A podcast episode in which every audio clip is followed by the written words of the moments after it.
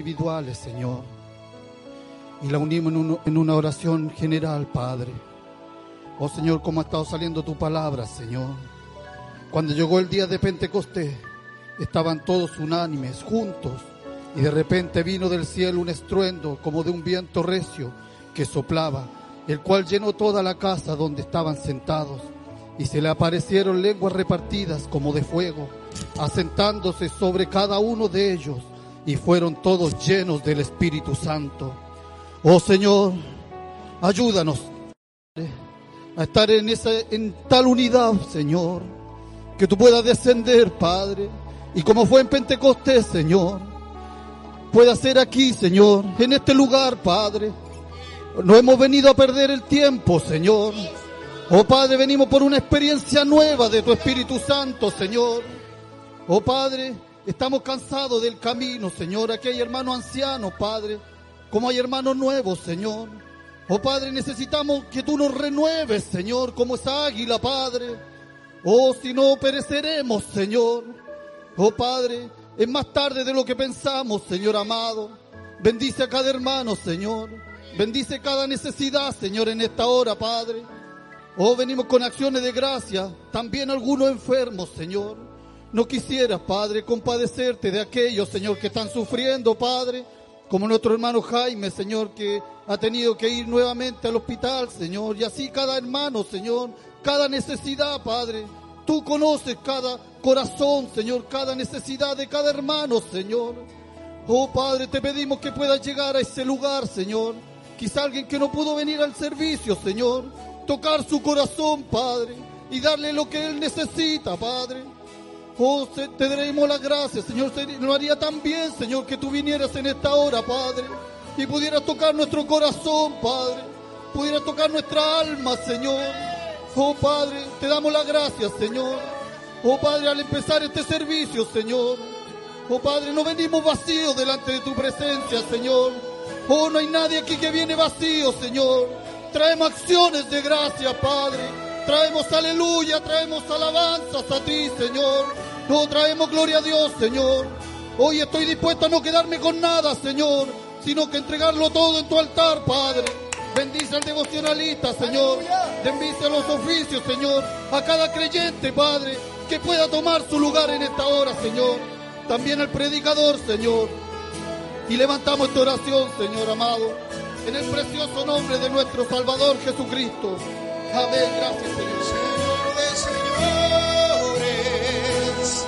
es aquel que mi vida cambió.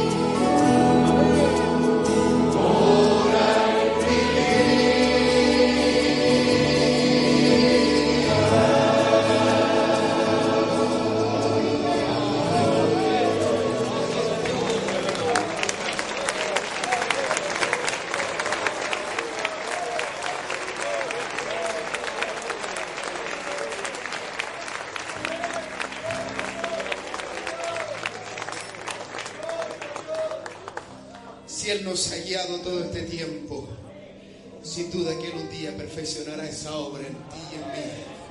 Podemos decir un canto antiguo, un himno a la estatura de un varón perfecto. A esa estatura queremos llegar. Sí, Señor, porque si no hay perfección, no podemos entrar. Recuerde que nadie imperfecto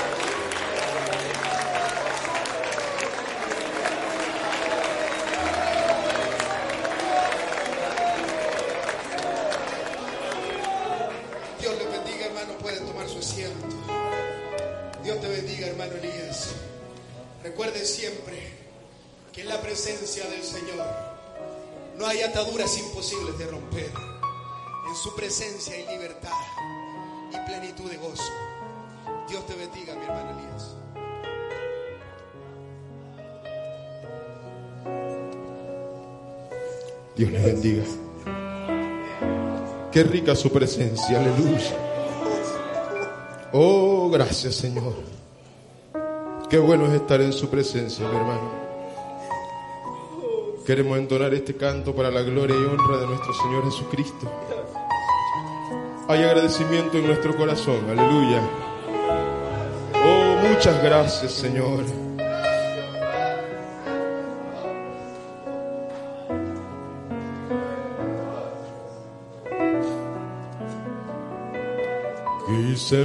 Versos expresar, Señor, lo que siente mi corazón. Quise escribir un poema de amor,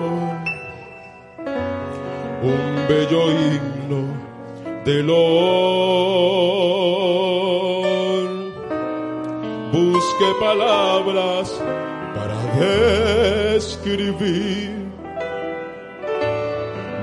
Gratitud por tan inmenso amor. No las hallé, soy tan pequeño. Acepta, oh Dios, esta canción canción de amor elevo a ti, Señor. Sensibles versos de inspiración, suave perfume cual cartín en flor, grato holocausto de amor.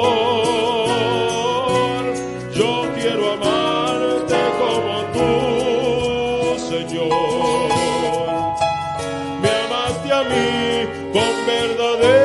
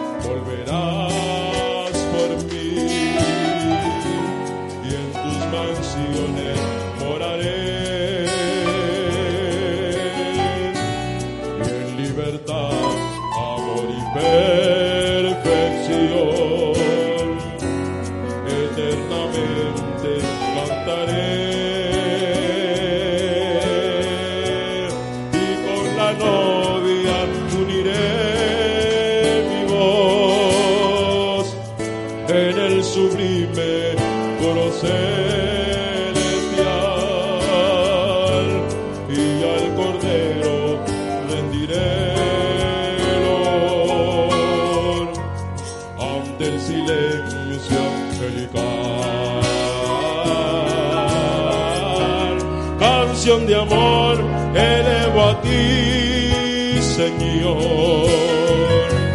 Sensibles versos de inspiración, suave perfume cual jardín en flor, grato holocausto de amor.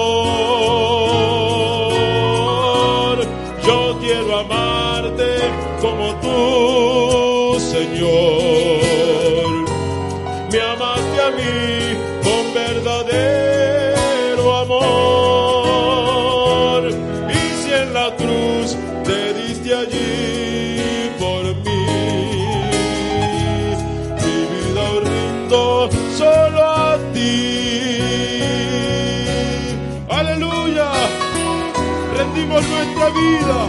Te adoramos, Señor. Glorificamos tu santo nombre. Aleluya.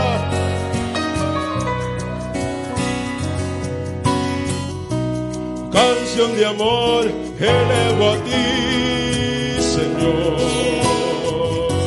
Sensibles versos de inspiración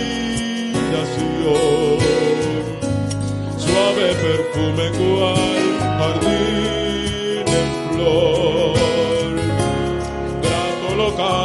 holocausto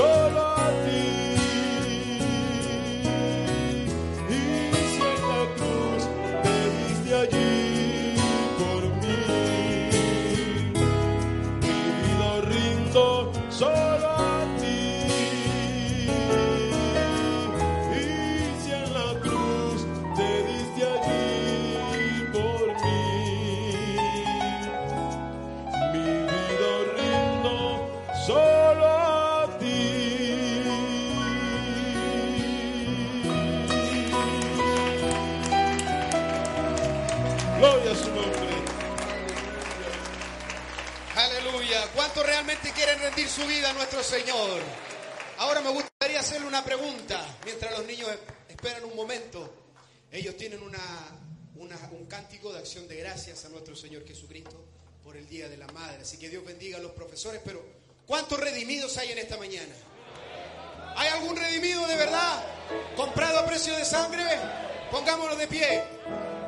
Los redimidos se juntan aquí. Oh,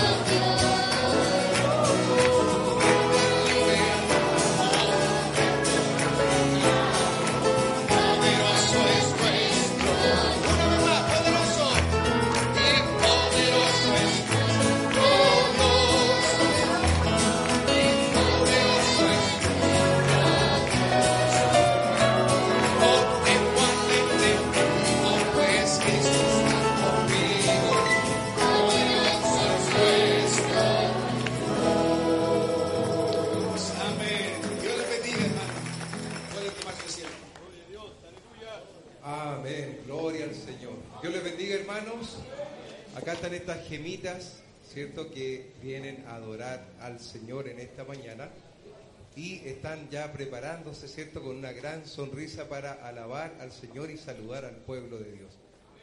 Así que, amén. Van a decir un texto. Hermano David lo va a guiar. Amén. Vamos chicos, fuerte. Uno,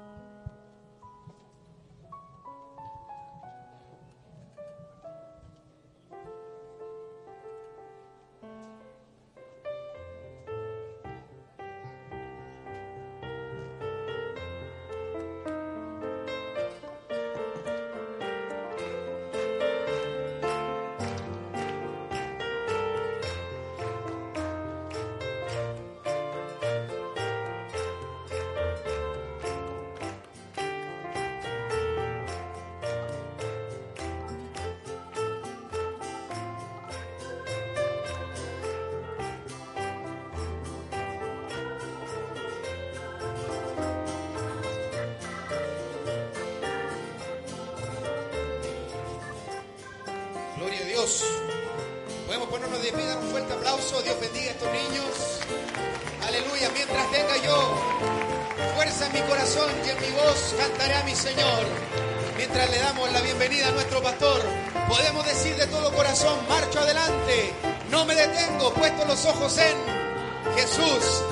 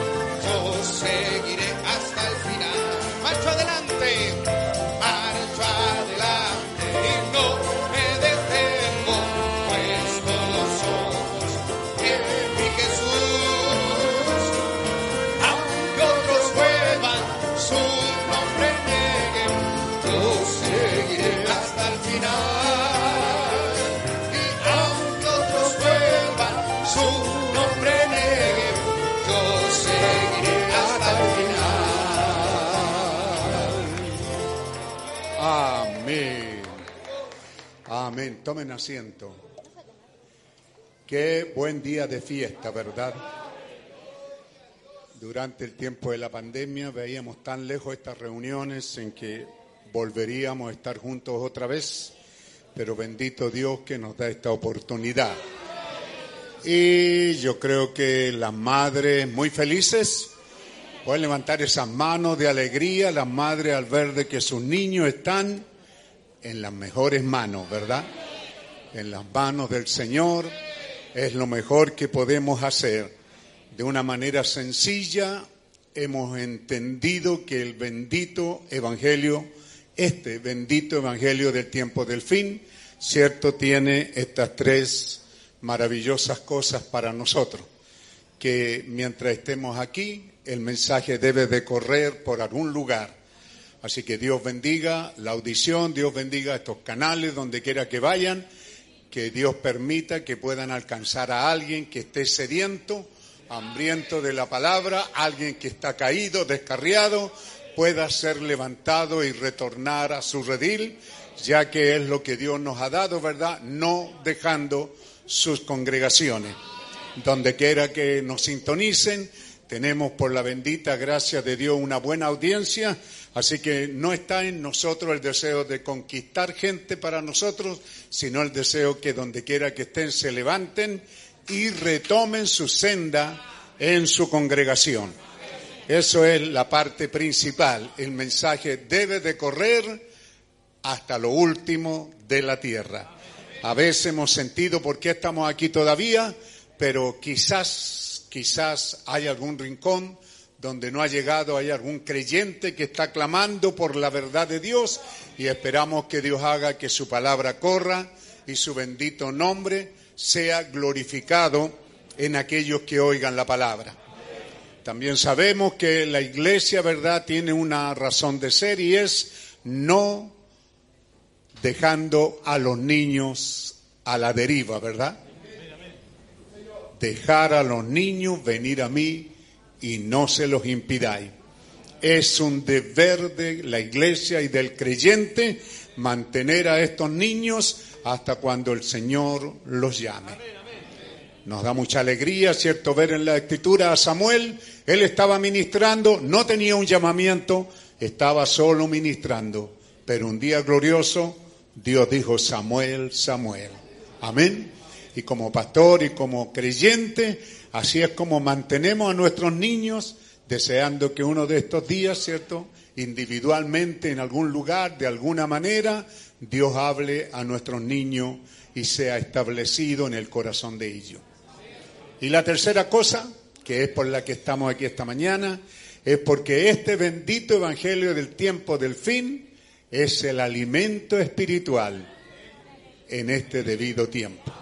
Así que Dios bendiga el saludo de los niños, eh, su presencia, sus cánticos madre son el saludo para ustedes en este día de la madre y que un profeta no lo dejó pasar por alto, sino que dedicó un tremendo y maravilloso mensaje de resurrección y de vida eterna en el Día de la Madre. Así que estamos felices por ello, felices por este saludo que tiene que ser, cierto, alabando y bendiciendo el nombre del Señor. Claro, como viejo a veces hay sentimientos encontrados al ver una congregación completa de niños. Uno dice, bueno, ¿y quién los va a pastorear? Pues yo ya estoy viejo y cansado, pero el Espíritu Santo no está viejo ni está cansado. Y bendito Dios por los profesores que trabajan por esa buena y rica voluntad que hay y tiempo que dedican los profesores en prepararse y en estar con ellos. Así que bendito Dios, agradecemos todas las cosas que Dios en su grande amor y misericordia nos ha dado. Amén. ¿Estamos felices por ello? Podemos decir gloria a Dios, gloria a Dios. Así que en esta primera parte del culto siempre deseando de todo corazón, ¿verdad? Que al entrar por esa puerta lo hagamos como dice el Salmo 100 No, no vamos a cantar esto, pues no, no. ¿Cierto? Entrar por esa puerta con alegría, con acciones de gracia, con aleluya y con amén. Pero también entramos por esa puerta, ¿cierto? Como aquellos griegos que querían ver a Jesús una vez más Quizás hay algunos que ya lo han visto, ¿cierto? La reunión pasada fue una bendición, tuvo un toque especial el viernes, ¿cierto? Los testimonios son de hermanos que fueron tocados ricamente y eso nos da mucha alegría porque no es solamente el éxito del predicador, sino en la expectativa que usted viene. Son pensamientos muy remotos, ¿verdad? hermanos y hermanas, son muy antiguos. Eh, hermano Guillermo Castro, ¿verdad? Usted viene y se lleva lo que viene a buscar, ¿verdad? Si viene a criticar, ya ni usamos esas citas porque no son parte de nosotros, pero son importantes tener en cuenta que lo que usted viene a buscar, eso es lo que se llevará. Así que ponga atención, estemos muy atentos, tenemos a nuestro hermano que ha venido de, de muy lejos para estar con nosotros. Anoche estuvo con el hermano Flores. Sé que seguramente que viernes aquí, ayer con el hermano Flores, debe estar un poco cansado. Pero si usted está ahí, amén. Si usted está ahí jalando, ¿verdad? Tirando del Señor, seguro que Dios va a sacar muchas cosas buenas de su corazón para nosotros. Dios bendiga a nuestro hermano Ivón Carrión, que viene desde Nueva York, que es una gran alegría que en esta apertura, ¿cierto? Que estamos comenzando a tener, que estamos comenzando a reencontrarnos en, las reuniones y, nos hace sentir felices cuando vemos la iglesia llena, cuando estuvimos dos años, así como estuvimos el viernes, unos poquitos aquí, así mateaditos, como decían los campesinos, ¿verdad?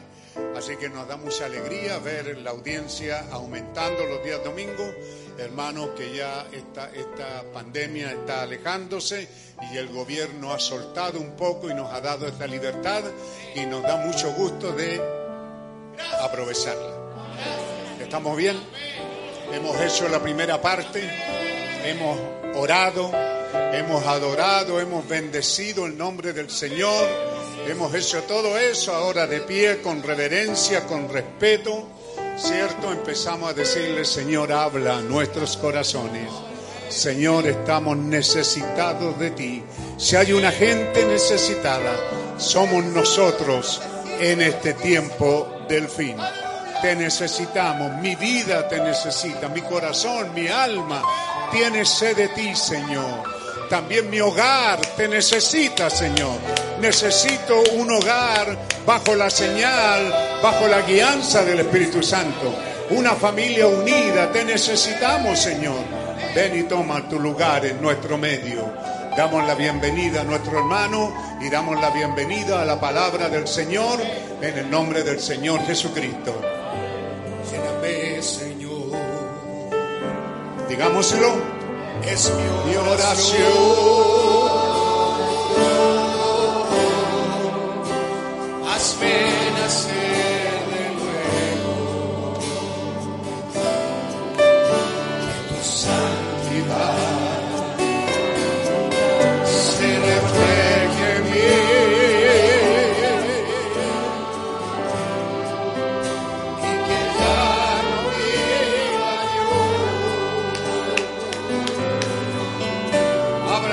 corazón, hermano. Llena hoy. Hágalo sentir bienvenido.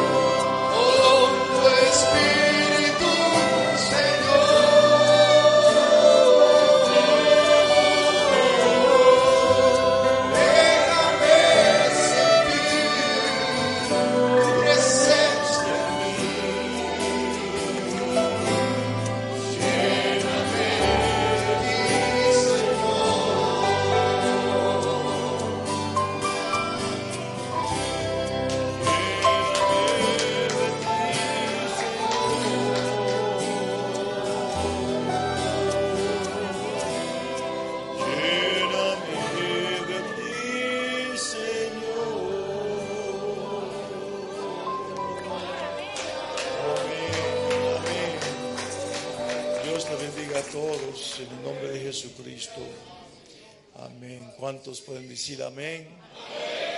¿Cuántos están contentos de estar presente alabando al Señor? Amén. Ah, se pueden tomar asientos. Voy a hablar ahí- un momentico en español. Ah, otra vez quiero ah, darle gracias al hermano Peralta por darme la oportunidad de venir a- y hablar del Señor Jesucristo de su púlpito. Y mí me dijeron años atrás, un hombre que fue como un consejero para mí, un maestro, me dijo, hermano Iván, nunca, nunca diga no cuando te inviten a predicar. Es un privilegio poder hablar del Señor Jesucristo. Y el día que lo hagas y dice que no, tendrás que darle cuenta al Señor el día de juicio. Mejor hable del Señor. Y yo he tratado de guardar ese consejo toda mi vida. Es un placer, ha sido un privilegio para mí estar aquí en Chile entre ustedes. Ayer estuve con el hermano Jorge Flores. La iglesia también tiene una atmósfera muy bonita. Ah, me, me gocé predicando ayer y este joven tradujo, pero de una manera maravillosa. Amén. Dios le ha bendecido con un buen traductor. Ah, ah, ayer no tuve que casi ah, hablar el español porque el hermano me seguía paso a paso eh, de una manera bien fluyente. No, hubo ningún problema. Creo que el mensaje que se predicó salió así bien sencillo, eh, de una buena manera. Eh, hermano Fabián, gracias por darme la oportunidad también de pasar contigo y tu familia. La pesca que tuvimos fue de éxito, yo pienso, más por el compañerismo que los, los peces que salieron, pero eh, me ha gustado mucho, he podido relajarme Y ah, es necesario. Ah, su pastor me dijo, hermano Iván, el profeta nos aconsejó de descansar y es bien difícil encontrar el tiempo para descansar, pero es necesario. Y así es. Ah, este mensaje, yo lo he dicho muchas veces en mi iglesia y lo voy a repetir aquí, el mensaje para mí es mi vida. Esto no es un juego. Eh, eh, aunque la vida social es parte de la vida cristiana, ah, el mensaje para mí no es, no es tanto lo social, sino una vida con Cristo. Eh, y como dije el viernes, el mensaje vino a magnificar la palabra, a darnos la oportunidad de poder entender la Biblia. Y ah, la prueba que el mensaje para mí es verdadero es que el mensaje me hizo enamorarme con Jesucristo, con la palabra. Yo leyendo el mensaje, yo me enamoraba más y más del Señor. Y yo me preguntaba, ¿y por qué, Señor? ¿Qué es lo que tiene este hombre que me hace llorar y me hace gritar y me hace enamorarme con Cristo? E, era como un misterio para mí. Y un día, ah, orando en mi, en mi cuarto, en mi habitación, me hinqué y me metí bien profundo en oración. Ah, si nunca lo han hecho, es una bendición cuando uno entra a ese lugar santísimo con el Señor. Y yo me metí bien profundo y yo estaba diciendo, Señor, ¿qué es lo que tiene este hombre llamado William Brannan que me hace llorar tanto? La voz de él cuando la oigo me, hace reaccionar, me, compunge. ¿Qué es lo que tiene este hombre? Y la voz de él, ¿qué, tiene, qué poder tiene? Y en ese momento así, delicado, preciso, calladito, el Espíritu Santo me habló y me dijo, no es la voz de William Branham, es mi voz es mi voz. Y me recordé el del día que me arrepentí. En ese momento me di cuenta que la misma voz que me dijo que yo era un pecador, que me hizo arrepentirme, fue la voz que yo estaba oyendo en esas cintas. La misma voz. Y Dios me convenció, me mostró por revelación lo que es este mensaje. Y por eso yo digo que este mensaje es mi vida. Le hermano, eh, eh, estamos eh, viviendo en una edad a donde el diablo está trabajando en diferentes maneras para romper la influencia del mensajero. Y, yo lo voy a decir, espero que el hermano no se moleste, pero en mi opinión, yo estudiando la iglesia, la historia de la iglesia, el protestantismo, el catolicismo, Ah, todas las religiones del mundo, el hinduismo yo lo he estudiado, islam yo lo he estudiado, yo, yo ah, me he dedicado a estudiar. Ah, y yo he visto que la única religión en el mundo que habla de amor es cristianismo. Se basa en el amor de Dios. Y, y me ha dado cuenta que el diablo está queriendo destruir eso. Y, él ha utilizado hombres que para mí, espero que no piense que yo soy un loco, pero para mí, eh, estas falsas doctrinas que han salido, uh, las reproches que han venido contra el mensaje, aún hombres que, que, dicen que el profeta fue mentiroso después de predicar el mensaje 40 años. A veces me pongo a pensar que tal vez son jesuitas, sacerdotes, agentes y enviados por la iglesia a católica para matar la influencia del mensaje. Porque en Europa sucedió eso. Los protestantes de allá estaban sufriendo porque los, los se metían como vestidos como protestante con la intención de destruir la iglesia protestante. Y yo estudié eso.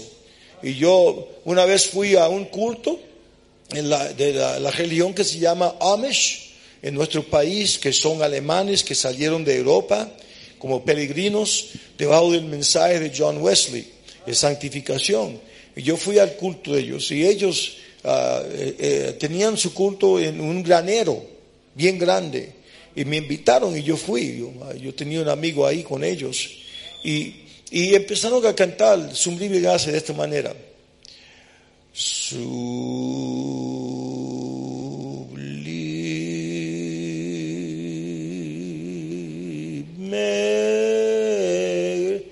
Demoraron media hora para cantar la canción. Y yo le dije, ¿qué es lo que le pasa a esta gente? Y cuando después del culto fuimos a un compañerismo y los ancianos con su barba hasta acá estaban sentados delante de mí y me empezaron a hacer preguntas. Y yo le hice la pregunta, ¿y por qué cantan tan lento? ¿Qué es eso? ¿Por qué lo hacen? Y se, se rieron todos y dijeron, es que ah, nuestra familia que salieron de Europa sufrieron persecución porque los jesuitas se metían en los cultos de nosotros. Y nosotros salí- sacamos una estrategia de cantar bien lento para que se cansaran y se fueran de los cultos.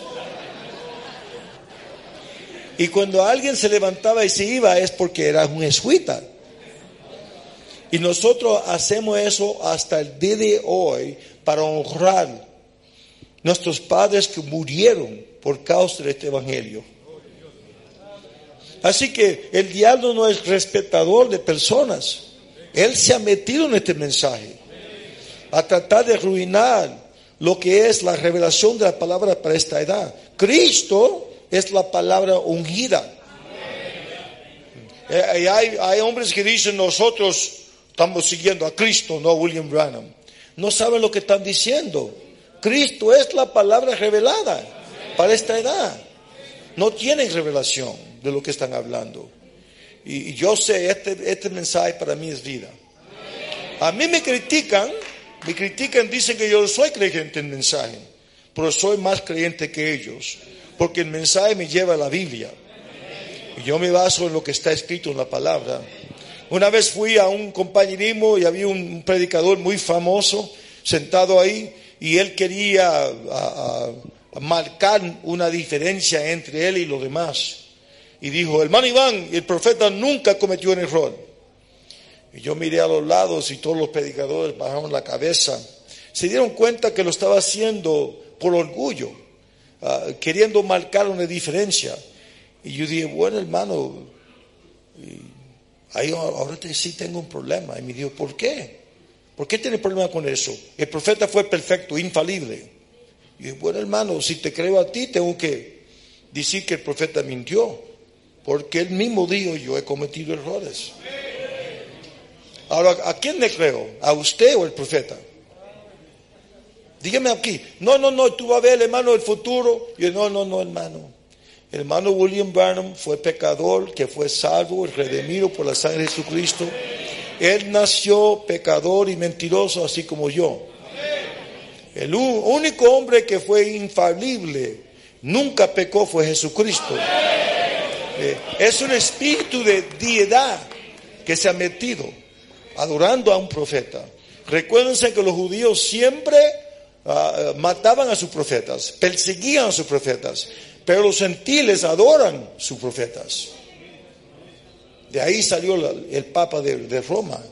Y nosotros eh, eh, podemos saber que la Biblia nos enseña que el único perfecto es Jesucristo. Él es el objeto mío de adoración. No hay otro como Él. No hay otro como Él.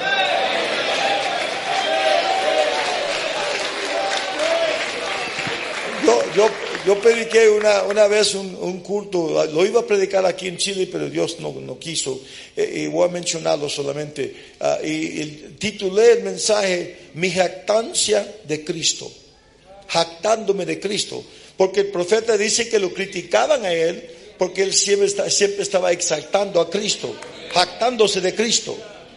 Y él dijo, bueno, si viviera yo, si yo pudi- pudiera vivir diez ah, vidas, no pudiera vivir suficiente tiempo para hablar todo de Jesucristo.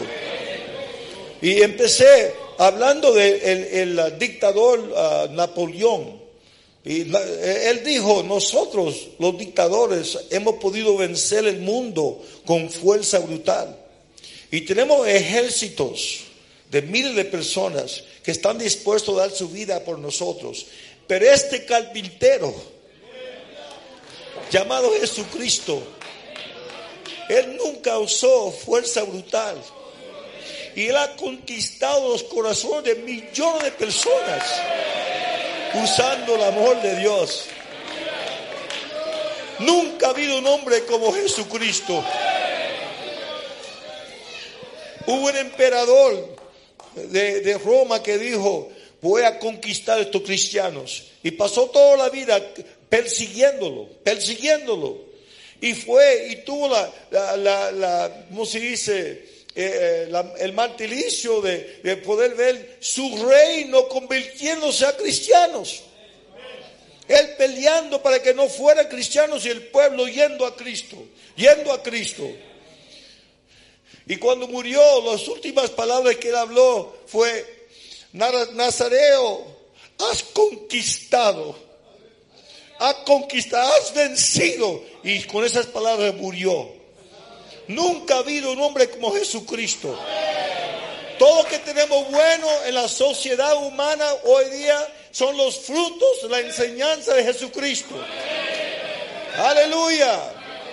Cuando usted se para en una fila en un banco y la gente enfrente y atrás de ti te respetan y no saltan enfrente de ti, es por causa de Cristo. La limpieza en cual tú vivas es por causa de Cristo. Aleluya, el respeto, el amor que tú tienes por tu esposa por causa de Cristo.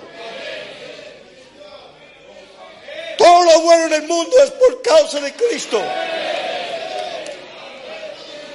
Y yo empecé a predicar ese sermón en mi iglesia. A los 15 minutos la iglesia se levantó y gritó y alabó al Señor tanto que yo tuve que dejar de predicar.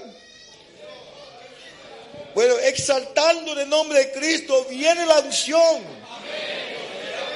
y atrae el pueblo a Cristo. No estamos aquí para hacernos discípulos a nosotros mismos. Estamos para discipular para Cristo, a ser discípulos de Cristo Jesús. Cuando Él dijo, yo soy la luz del mundo, eso significa que había tinieblas por todo el mundo y luz llegó. Y sabe que la Biblia, en la Biblia no había estas luces. La única forma de luz que había era fuego. El fuego era la luz del mundo. Y él le dijo a la iglesia, vosotros son la luz del mundo. En otras palabras, son el fuego que alumbra el mundo. ¿Por qué? Porque el Espíritu Santo viene a morar dentro de uno y cambia la naturaleza de uno. Y yo a veces me pongo a, a orar y digo, Señor, ¿cómo hubo este cambio en mi vida? Yo no andaba buscándolo. Yo estaba contento en mi, vida peca- pecaminosa. Y tú me cambiaste. ¿Cómo fue esto que, pasó? Yo no entiendo. Pero sí sé que es real. Hay un timón. Alguien está tomando el timón de mi alma y siempre me lleva la verdad. Y nunca me deja de desviarme ningún lado, siempre central, una bíblica, una Biblia y una vida cristocéntrico. Dios le bendiga a todos. los quiero mucho y ore por nosotros en Nueva York.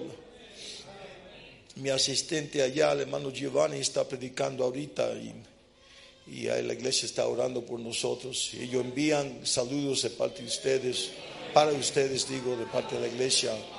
Y quiero seguir este mensaje que empecé el viernes ah, y tal vez revisar unos momentos y después seguir el pensamiento. Ah, de pie, por favor, podemos leer un versículo para empezar. Vamos a, primero de Samuel, versículo, capítulo 10, eh, voy a cambiar al, al español, ah, al, al inglés digo. Ah, primero de Samuel capítulo 10. Eh, lo que estoy por, eh, por predicar aquí, yo lo he predicado en muchos lugares y creo que es un mensaje clave que Dios me ha dado y, ah, y tal vez alguien ahí en el internet está oyendo el hermano y predicar de eso otra vez. Pero es algo nuevo para, para ustedes, tal vez, no sé, pero eh, yo, yo he visto ah, ah, los símbolos y ah, la sombra del Antiguo Testamento ah, en el Nuevo Testamento en esta edad también. Y Dios me ha mostrado este mensaje dentro de la Biblia. De eso predicamos en la iglesia, hermano Jorge Flores ayer.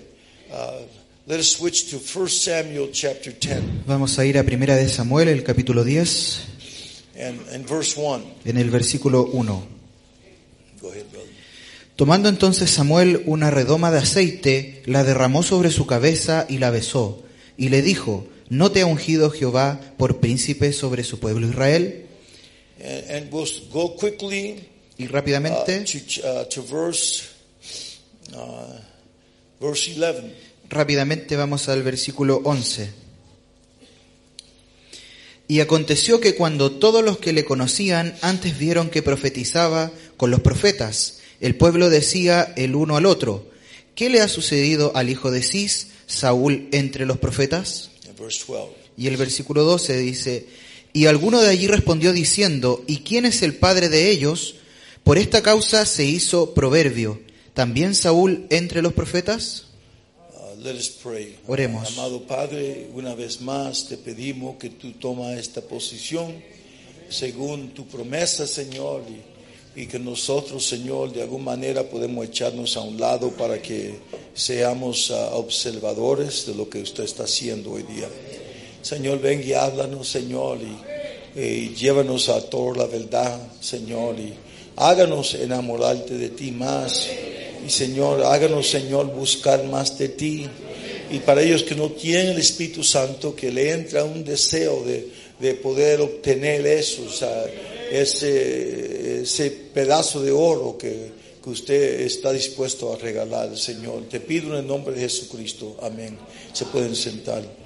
Um, uh, we were preaching on the maturing of the absolute. Estábamos predicando la madurez del absoluto. Uh, Some of you may not have been here on, on Friday. Algunos de ustedes quizás no estuvieron el viernes And, and we explained that uh, the absolute is the word. y explicamos que el absoluto es la palabra And of course, if the, the message is revealed correctly, y por supuesto el mensaje ha sido revelado correctamente then the, the message becomes an absolute also. y luego el mensaje también se convierte en una- en And we absoluto. explained how that, that we, we exalt the word of God, we hold it in the highest position, Explicamos cómo exaltamos la palabra de Dios y la ponemos en el lugar más and, alto and, and we use the word as the filter. y ocupamos la palabra como el filtro. And when we read a message, we filter the message through the Bible. Y cuando leemos un mensaje filtramos este a través de la Biblia. And, uh, uh, we do not do what many ministries do. No lo hacemos, muchos ministros lo que hacen, They, they, they exalt the message above the scripture. exaltan el mensaje sobre la escritura And then they, they, they pass the Bible through the y message. luego pasan la Biblia a través del And mensaje. invariably, a false doctrine comes out. Y a veces apenas pasa una doctrina falsa, Because the filter is the word. porque el filtro es la Now, palabra. you can, you can study this yourself. Ahora, puede estudiar esto usted mismo. The Apostle Paul, who was the, the master carpenter, El apóstol Pablo, quien era el maestro uh, carpintero, he, he uh, in the book of Romans en el libro de and Romanos the book of Hebrews, y en el libro de Hebreos, he's, he's constantly saying, as it is written, constantemente dice cómo está escrito, always referring to the Old Testament. siempre refiriéndose al Antiguo The, Testamento. the justification by faith was established from Old Testament scriptures. Justificación por fe estaba establecido en las escrituras del Antiguo The Testamento. sanctification La of the santificación church was established from Old Testament scripture. de la iglesia estaba establecida en el Antiguo Testamento. The, the heavenly worship of the believer En la adoración celestial de los uh, creyentes, uh, in the book of Hebrews en el libro de Hebreos, is established from Old Testament scripture se establece en escrituras del Antiguo that was Testamento, already written. que ya estaba escrito. And of course, the Bi- scripture says that the, the, the word of God is not of any private interpretation. Y por supuesto la palabra de Dios dice que no es de privada interpretación. Siempre debe volver a la escritura. Me gusta decir eso. Volver a la escritura. I, I I might say that a hundred times today. Podría decirlo cien veces hoy. But I see, because I see how the devil is trying to distract us and push us away from the scripture. Porque veo como el diablo trata de distraernos y alejarnos de la escritura. We must stay with the Bible. Debemos quedarnos con la And I Biblia. know that your pastor's taught you that all these years. Sé que su pastor le ha enseñado esto a través de los años. We are not of them that fall away to perdition, No somos de los que retroceden a perdición, but we believe until the saving of the soul. pero creemos en la salvación del alma. Uh, Creemos hasta. Hasta la salvación. Uh, until we come to the saving of the soul. Hasta venir a la salvación del And we alma. know that salvation is a process. Y sabemos que la salvación es un proceso. uh, Así que la madurez del absoluto está siendo la palabra. Nos preguntamos cómo puede madurar la palabra. Porque la palabra viene a ti en forma de semilla y debe venir a un proceso para traer la madurez for y traer el fruto que Dios intencionó para traer a ti. Now the word of God is mustard seed. Ahora, la palabra de Dios es la semilla maestra. Ah, la semilla de mostaza. Brother Branham preached a message called hybrid religion. Y el profeta predica un mensaje, el- el- la religión Híbrida. Híbrida. Uh, but that does not apply to us. Pero eso no nos aplica. That, that's a message to the denominational system. Ese es un mensaje a la, a la denominación. Because their religion can be hybrid. Porque su religión puede ser híbrida, But our religion pero nuestra cannot religión be hybrid. no puede ser híbrida. Because mustard seed will not hybrid with any other seed. Porque la semilla de mostaza no, no se puede hibridar. It will not mix with anything. No se mezclará con nada. It- uh, the, the believer only takes the scripture. El creyente solo toma la escritura. Y somos semilla de mostaza, hermanos y hermanas. Nuestra religión es la semilla de mostaza. Es algo muy pequeño, pero va al árbol más alto, al árbol más grande. uh, uh, Es algo que quizás no se aprecia, quizás se desprecia. Despreciado. Uh, do you know the word despreciado eh, en inglés significa odio? La palabra despreciado en inglés significa... Pero en el griego no significa eso. De- significa le han puesto un valor incorrecto. Despreciado. Desquitarle precio.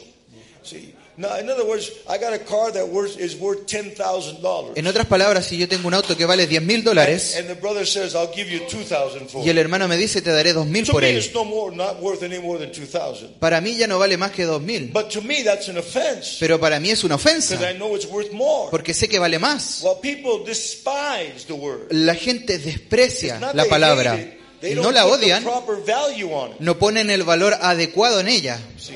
And because they don't put the proper value on it, Y porque no ponen la el valor adecuado, never matures in their life. la palabra nunca madura en su It vida. never achieves what God sent for it to achieve. Nunca logra lo que Dios envió para poder lograr. God wants the seed to reproduce itself. Dios quiere que la semilla se reproduzca por sí misma. This mustard seed must re- uh, reproduce itself. Esta semilla de mostaza debe reproducirse por sí misma. Now we know the, the new birth is a process. Ahora sabemos que el nuevo nacimiento es un proceso. And Todos saben eso. Justificación, santificación. Y el bautismo del Espíritu Santo en el alma. Ahora, note, la restauración pentecostal de los dones es una brecha entre santificación y el bautismo del Espíritu Santo en el alma. Es una brecha. Es una bendición que Dios envía durante el proceso que restaura los dones de vuelta a la iglesia. uh, Pero para que la iglesia lo reciba correctamente el bautismo en el alma, Dios tenía que enviar un maestro a la iglesia de Pentecostés para dirigirlos a través de la escritura y enseñarles qué es lo que es el verdadero bautismo del Espíritu Santo. that the scripture teaches us Y vemos que la escritura nos enseña Que la iglesia- que la iglesia de Pentecostés nunca vio el consejo del Now the maestro. Pentecostal church at Azusa Street. Ahora, la iglesia de Pentecostés en la calle Azusa Now, uh, now uh, uh, uh, I was praying one day. estaba orando un You día you know eh, hermano Peralta, yo he recibido todas las bendiciones que yo creo que Dios puede derramar en la vida de una persona. Uh, I, I've, I've jumped in the spirit. I've, I've I danced in the spirit. I've spoken tongues. I've done all those things. Go ahead, brother. Oh, entonces he visto, he saltado en el espíritu y he, he visto todas esas cosas. I, I've had, I've done backflips in church. He dado volteretas hacia atrás en la iglesia. I've done all those things. He hecho todas esas And I cosas. know it was the Lord. Y sé que es el Señor. But none of those things ever changed me. Pero ninguna de esas cosas me cambiaron. The, old, the experiences that I had in my life that changed me Las experiencias que he tenido en mi vida que me han cambiado came to me in prayer, vinieron a mí en oración, in the quietness of my room. en la, en la quietud de mi habitación. I, I could I could talk to you till tomorrow about those experiences. Podría hablarle hasta mañana de esas experiencias. Uh, we had a, a meeting one time where heaven came down, Un día tuvimos una reunión que donde el cielo descendió A- and God knows I'm speaking before the elect. I, I would never lie to you. I would Dios, never lie to you. Dios sabe que estoy hablando frente a los elegidos, no me I atrevería a too much mentirles. fear. Tengo mucho temor. But the heaven came down. Pero el cielo descendió. Now, you know, years ago when I started pastoring, I asked the Lord in prayer, Y años atrás cuando comencé a pastorear le pedí al Señor en oración What is my commission? cuál era mi comisión. What do you want me to do ¿Qué quieres que yo haga as a pastor? como pastor? And I prayed for weeks about this. Y oré por semanas en And one esto. day, deep in prayer, the Lord spoke to me. Y un día en una oración bien profunda el Señor me habló y me dijo, Your commission tu comisión is to make heaven come down to earth. Es hacer que el cielo descienda a la tierra. And then I understood. Y entendí, See, there's nobody sick in heaven. no hay nadie enfermo en el There's cielo. nobody angry in heaven. No hay nadie enojado en el There's cielo. no sin in heaven. No hay pecado en el cielo. There's only love in heaven. Solo hay amor There's que only habita. worship for Christ in heaven. Hay solo adoración a Cristo en el cielo. See? Y me di cuenta que nosotros como pastores esa es la comisión que tenemos. Preach something that will make heaven descend down. Predicar algo que hará que el cielo pueda descender.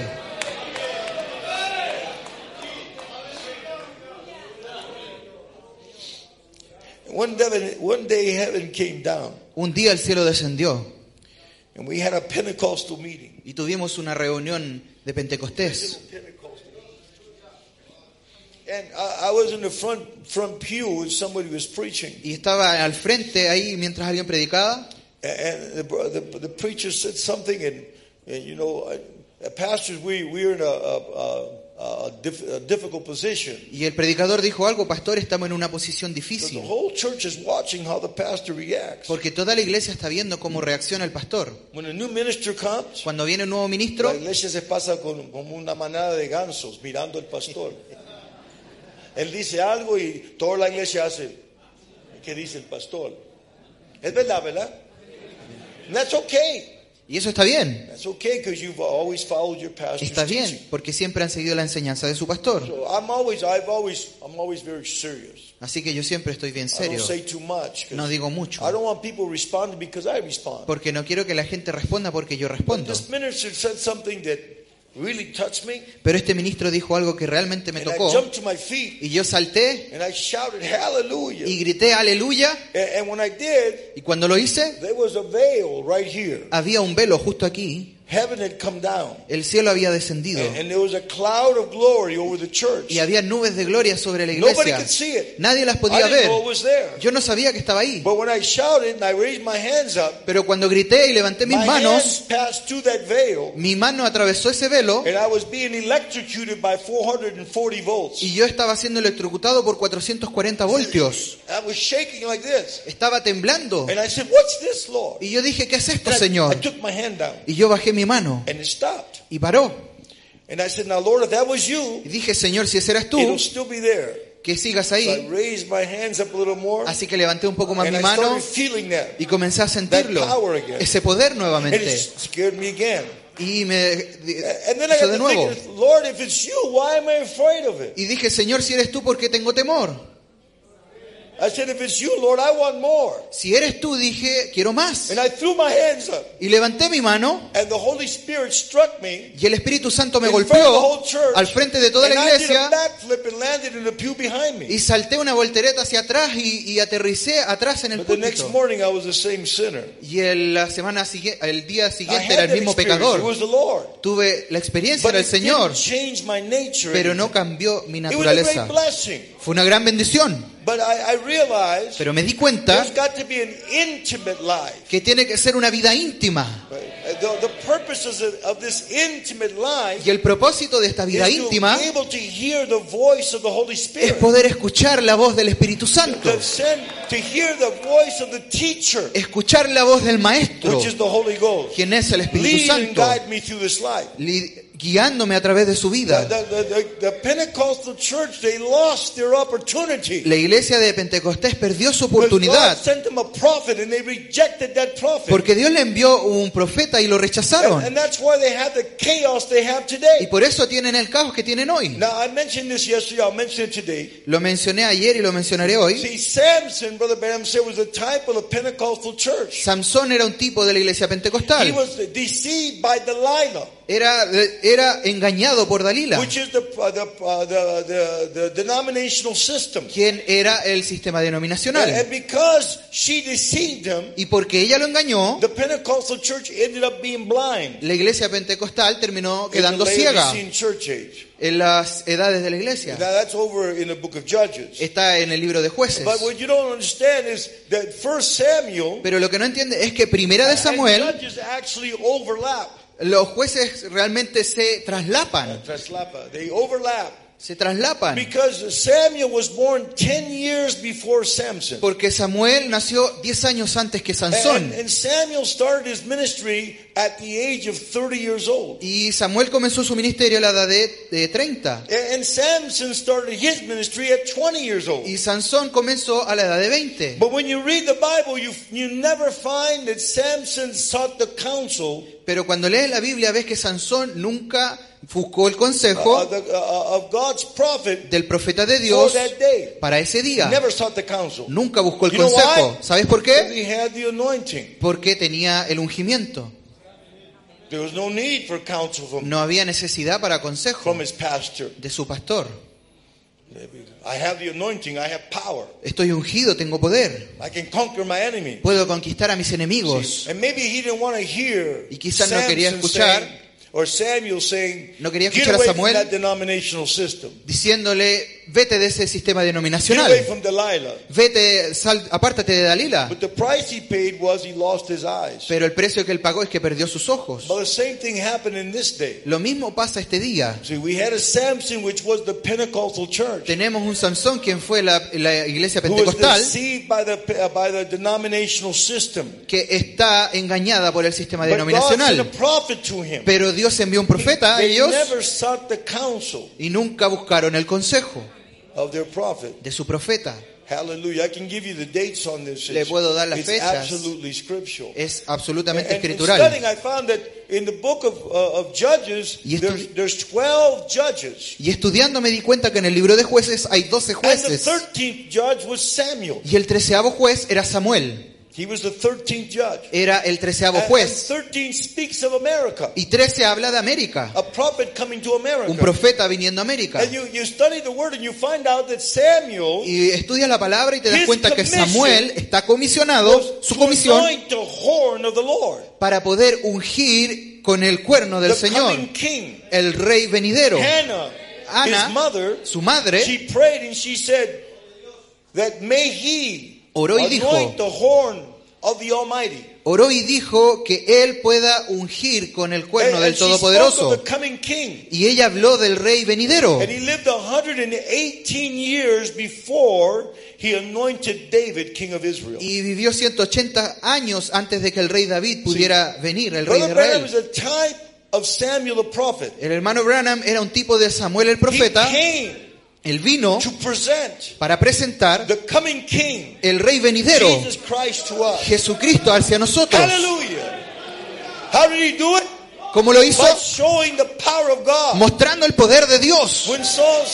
Come and pray for us. Cuando- the Philistines are winning the battle. Cuando Saúl dijo, ven y ora por nosotros, los filisteos ganan la See, batalla. Saul had the wrong absolute. Saúl tenía el absoluto He incorrecto. the absolute was the, the prophet Samuel. Pensó que el absoluto era el profeta Samuel. But Samuel said, No, Pero bring Samuel- me a lamb. Samuel dijo, no, tráeme un cordero. And he took the lamb and he exalted Y the él lamb. trajo el cordero y exaltó el And cordero. God thundered from heaven. Y Dios descendió And del cielo y le dio la victoria. Sam, Samuel showed them what the true absolute was, Samuel le mostró quién era el verdadero absoluto, which, which is the Lamb of God. quién es el Cordero de Brother Dios. Branham came and did the same thing. El hermano Branham vino y He hizo lo mismo. the Lamb of God. Exaltó al He Cordero de Dios. Él lo levantó He said, you brag too much on, y Christ. le dijeron, tú eh, alardeas demasiado de Jesucristo. Y dijo, yo no puedo alardear lo suficiente. Así que él exaltó al Cordero y nos mostró el camino a la victoria. God has made a way for us. Dios hizo un camino para nosotros. Un camino para escapar de todos nuestros problemas. Aleluya. Es llamado el Cordero de Dios. See, you just, you, there's not enough words in the English language No hay suficientes palabras en el lenguaje inglés to be able to exalt the Lord Jesus the way that he deserves. para exaltar al Señor Jesús de la manera que Él se merece. Maybe there's a few extra words in Spanish, Quizás hay algunas palabras extras en but español, still there's not enough words pero aún así no son to suficientes speak about everything the Lord's done for de us. hablar sobre todo lo que el Señor ha hecho por nosotros.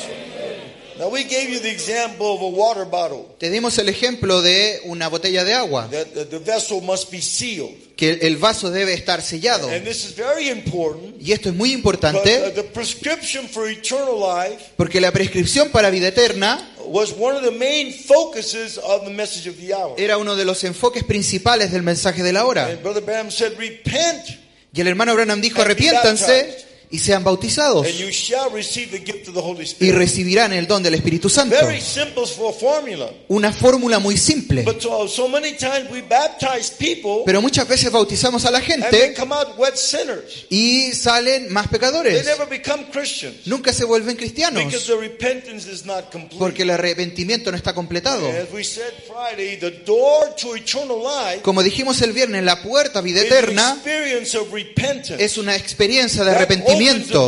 Eso abre la puerta para que Dios te revele a Cristo. Pero tienes que desearlo, tienes que quererlo. Tienes que estar dispuesto para decir, Señor, muéstrame las partes escondidas de mi corazón. ¿Dónde se está escondiendo? Muéstramelo. Y a arrepentirme. El hermano Leo de Argentina está God, God aquí. bless you. I don't know where you are, but Dios les bendiga, no sé dónde estás. I, I spoke on this in my church one time, and I, I told the church that I was going to India in 1995. Hablé esto en mi iglesia, yo iba a India en el 85, And I was leaving in March of uh, 1995. perdón, en el 95 y me estaba yendo en marzo del In 95. November, I was praying. The year before, I was praying. El año anterior, en noviembre, oraba And I said, Lord, I'm going to be gone six weeks. y dije, Señor, voy a ir por seis And I want semanas you to use me. y quiero que me utilices. Use me, Lord. Úsame, Señor. Show me the sin that might be hidden in my heart. Muéstrame el pecado que pueda estar escondido en mi I corazón. said, Lord, now I know that my flesh does not want to know. Y dije, Señor, yo sé que mi carne no quiere saber, no necesita saber. Así que voy a ayunar cada día por los tres meses siguientes. Y-. Y voy a solo comer un alimento a- al día por tres meses. So that if there's some sin hiding there somewhere, Así que si hay un pecado ahí escondido, you can reveal it to me. lo puedas revelar. Y sea lo que sea, yo lo arreglaré.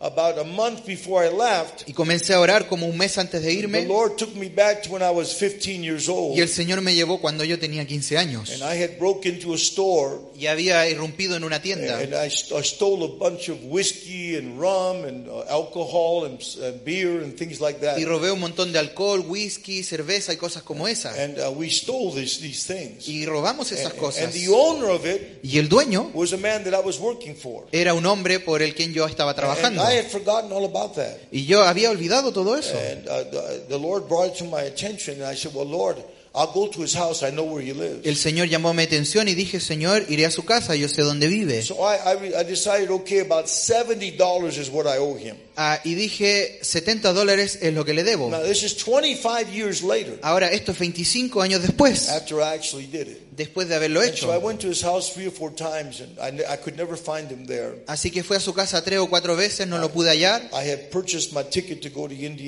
Había comprado ya mi boleto para ir a India y estaba orando para que el Señor me diera una oportunidad de hablar con este hombre. Los cristianos denominacionales oh, dirían no hay necesidad de eso. Pero la novia de Cristo, ella quiere una conciencia limpia. Quiere una conciencia limpia.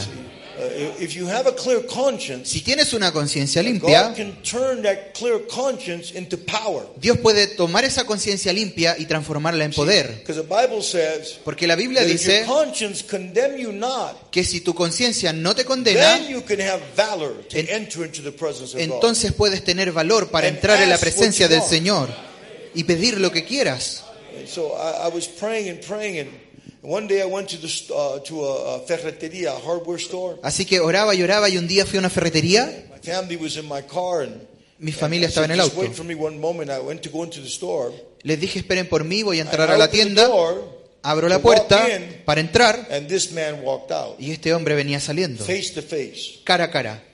And I see the Lord gave me an opportunity. Y yo vi que el Señor me dio una Now, oportunidad. he had not seen me for 25 years. Él no me veía hace 25 I said, años. Sir, Dije, Señor, do you recognize me? ¿me reconoce? He said, No, I don't. Me dijo, no. He said, Who are you? I said, ¿Quién es usted? Me dijo. uh. Yo soy un hombre que te ayudó a trabajar en esta oficina de un doctor, certain avenue. On this en una cierta avenida. Y usted me contrató para hacer un trabajo para usted. Oh, Y dijo. Oh, sí, me recuerdo de ti.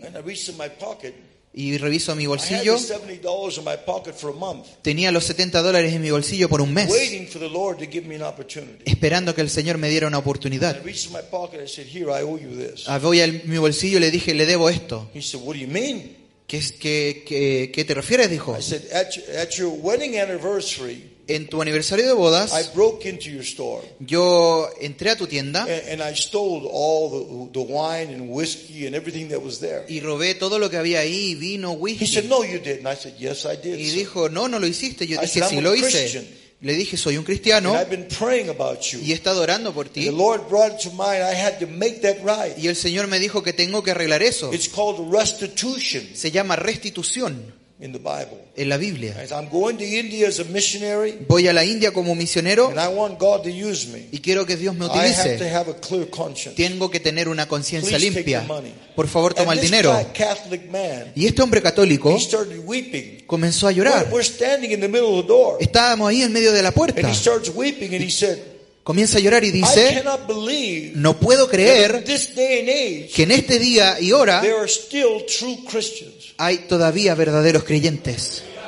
I said, "Yes, sir, there is. Yo dije, sí, Señor, lo hay.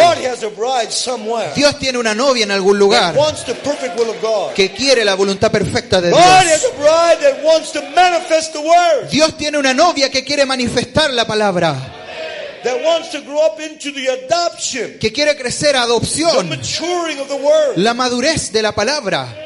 And the man, he hugged me and gave me a kiss on the cheek. El hombre me abrazó y me dio un beso en la And mejilla I went to India. y yo fui a India. And we had a tremendous revival in India Y- many years ago. Tuvimos un avivamiento tremendo en la India muchos años See, atrás. that day that you have to pray for your child that's Es, sick, ese día que tú tienes que orar por tu hijo que you está better have a enfermo, clear conscience mejor ten una conciencia limpia, because the devil will bring up that sin porque el diablo traerá ese pecado that you don't want to make known to God. que no quieres hacerle And, and conocido a Dios sin will hinder you. y ese pecado Your prayer will never turn into power y tu oración nunca se convertirá en poder sin will hinder you. porque ese pecado no confesado te herirá. I, have so much to preach. Tengo muchas Is cosas it que all right if I predicar. preach a little bit longer than normal? ¿Está bien si predico un poco más largo de lo normal? Listen, I, we have so many testimonies. Tenemos tantos testimonios. You know, I've heard about the things that have happened here with Brother Pedrito and, He escuchado las cosas que han pasado aquí con hermano Pedro y la pequeña hermana que fue quemada y diferentes cosas que han sucedido. Esas cosas deben suceder en la iglesia. El mensaje vino para clarificar nuestra conciencia, para hacer que la palabra sea poder en tu vida. When my little boy Samuel, he's 32 now, when he was eight years old, Mi pequeño hijo Samuel ahora tiene 32, en ese entonces tenía 8. I sent him to my toolbox. Lo mandé a mi caja de herramientas. Yo era un mecánico por muchos años, así que tengo una gran caja de herramientas. Y yo dije, ve y consigue un desatornillador. Está en el tercer cajón. He started from the bottom. Y mi hijo comenzó desde el fondo And he pulled this drawer out. y sacó este cajón Then he pulled this drawer y out. luego sacó el otro Then he cajón pulled this drawer out. y luego sacó el otro And he pulled cajón this drawer out. y el siguiente cajón And uh, it was in the garage. y estaba en el garaje And I didn't, I didn't see him doing y it. no lo vi But haciéndolo, suddenly the weight pero de repente el peso transferred and the box fell on top of him. se transfirió y la caja cayó encima de And, él. and the box weighed over a thousand pounds, 500 kilos. Y la, y la caja pesaba 500 kilos It fell, just smashed him. y lo aplastó. And I heard the box fall and I knew what happened. Y escuché la caja caer y supe lo que sucedió. I don't know how my son-in-law and I, we lifted the box off of him. No sé cómo mi yerno y yo levantamos la caja Uh, And a metal drawer had cut him right here, y, punctured right here. y un metal de tornillo le, le- le picó una justo aquí. de, un- de una gaveta. Una esquina de la gaveta. Yeah, punctured him right here. Le, le pinchó justo aquí y estaba And sangrando. Y lloraba porque decía mi rodilla, mi rodilla. Solo tenía ocho años. Así que lo levanté, lo llevé al salón, llamé a la familia y mi yerno recién había llegado al mensaje. Y estaba ahí. Y, y levanté la pantaleta de mi hijo And, there was a hole that big in his knee. y había así un hoyo en su And I could rodilla. look inside and see the Y bones. yo podía ver adentro el hueso. Todavía no comenzaba a sangrar, pero veía la herida. And, and my heart just broke. Mi corazón se quebrantó. And I said, Lord, Y dije, Señor, I've got a clear conscience. tengo una conciencia limpia. I've confessed everything to you, Lord. Te he confesado todo, Señor. Mi corazón es I've puro. got a right to ask what I will. Tengo el derecho de pedir lo que quiera. I said, Samuel, stop crying. Dije, Samuel, deja de llorar. And my son went, Y mi hijo hizo, he had been screaming and había estado llorando y hizo, él siempre ha sido muy respetuoso. I said, Joshua, my son-in-law, I said, you're going to see the glory of God. Le dije a Josué, a mi yerno, vas a ver la gloria de Dios. And he was screaming. Y él estaba gritando. Lord. Y dije, Señor, voy a poner mi mano sobre esta herida. Lord, because I know your promise is true, Y porque sé que tus promesas son verdaderas, promised to heal, tú prometiste sanar, to be us. tú prometiste estar entre I've nosotros, me, he, Lord. he hecho lo que me has pedido, life. Do. te he dado mi vida, he hecho todo lo que he Lord, podido hacer. Te entrego esto a ti, Y en el nombre de Jesucristo, cuando yo saque mi mano, que esa herida se cierre. Y dije-. En el nombre de Jesucristo levanté mi mano y Dios es mi testigo. Vi esa herida hacer así y se cerró. Y mi yerno comenzó a gritar. Suegro, suegro, se cerró. Yo lo vi con mis ojos que se cerró. That's what the gospel is supposed to produce. Eso es lo que el Evangelio debería producir. See, the word must mature La palabra debe madurar en tu vida and produce the signs and wonders Y of the producir Pentecostal church. las maravillas y milagros de la iglesia pentecostal. You know, that miracle Ese milagro helped my son be a Christian. ayudó a mi hijo a ser un He never cristiano. it. Nunca se olvidó. Because he saw Porque él vio. the God of glory just closed that wound up. El Dios de gloria cerró esa herida. There was no scar. No hubo It ninguna... completely disappeared. And then I placed my hand on his eye, and I said, Lord, Puse mi mano sobre su, su ojo y dije, Señor, que, de- que se detenga, de sang- que se I detenga la sangre. hand, the bleeding stopped. Y cuando saqué la mano, se detuvo. But I made a mistake. Pero cometí un error. I didn't ask the Lord to, to heal it uh, without any scars. No le pedí al Señor que lo sanara sin ninguna cicatriz. So he has a scar here, Así que tiene una cicatriz aquí. but the bleeding stopped. Pero se detuvo el sangrado. See, when you ask, ask in abundance, Así que cuando pidas, pide en and you abundancia. shall receive in abundance. Y recibirás en abundancia. I tell you, brother, that Te digo, hermano, there's nothing like the Christian life. no hay nada como la vida de un cristiano. Somos la gente más privilegiada sobre la faz de la tierra.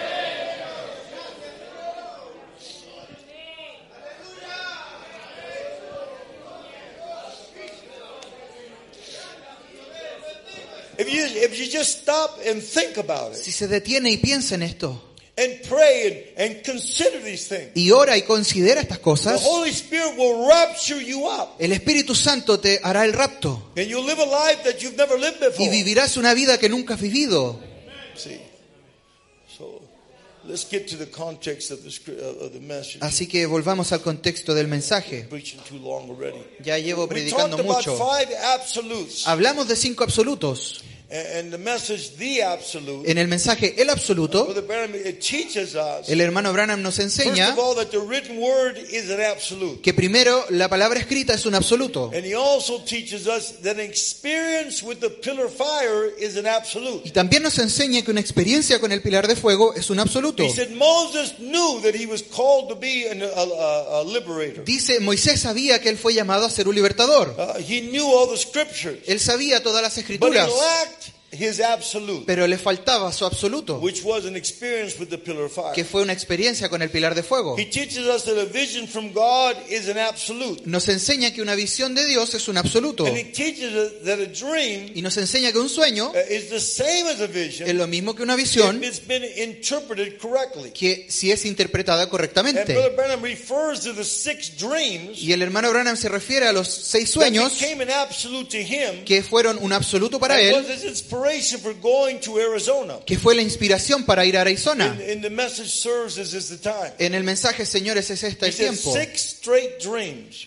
Hay seis sueños, God vindicating it. Dios Uh, vindicándolo, until he, felt the inspiration to go and Hasta- open the seven seals. hasta que sintió la inspiración de ir y abrir los siete sellos. And uh, of course, the last one is a commission from God. Y por supuesto, el último es una comisión de Dios is an absolute. que dice es un He absoluto. said when the magicians appeared, Dice cuando los magos and aparecieron they did the same thing uh, with their rods that Moses did with his. y que hicieron lo mismo que, que hicieron los faraones con él, con Moisés, eh, la vara de Moisés convirtiéndose en serpiente magicians did the same trick. y los magos hicieron el mismo truco. But but Brother Branham said his his absolute held, El hermano Branham dice su absoluto se his mantuvo, commission, su comisión se mantuvo. And when he did, his serpent swallowed up the rest of the Y cuando lo hizo, la, su serpiente consumió, devoró las otras. Because he was tied to that absolute. Porque estaba atado a su So a absoluto.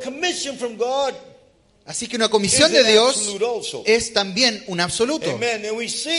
Y vemos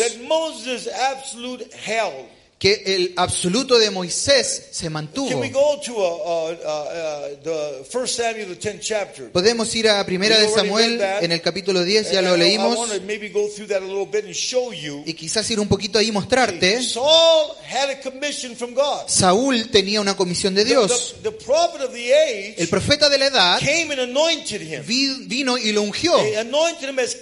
Lo ungió como He, rey. he used the anointing oil Usó el aceite de la un- and he para poured it ungirlo upon the head of Saul. y lo puso sobre la cabeza And- de and that- Saúl. That, anointing became Saul's absolute. Y ese ungimiento pasó a ser el absoluto He de said, I Saúl. have a commission from God. Y dijo, tengo una comisión de Samuel, Dios. the prophet of the age, Samuel, el profeta de la he edad, has anointed me, me ha ungido and that is my commission. y esa es mi That is comisión, my absolute. ese es mi absoluto. Think about it. Piensa en eso.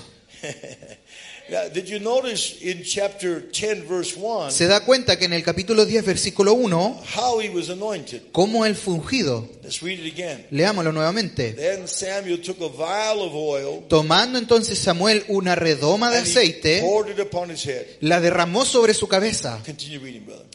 y lo besó y le dijo, ¿no te ha ungido Jehová por príncipe sobre su pueblo Israel? was the prophet of the age. Era el profeta de la edad. And you know, later on, that anointing caused him to prophesy.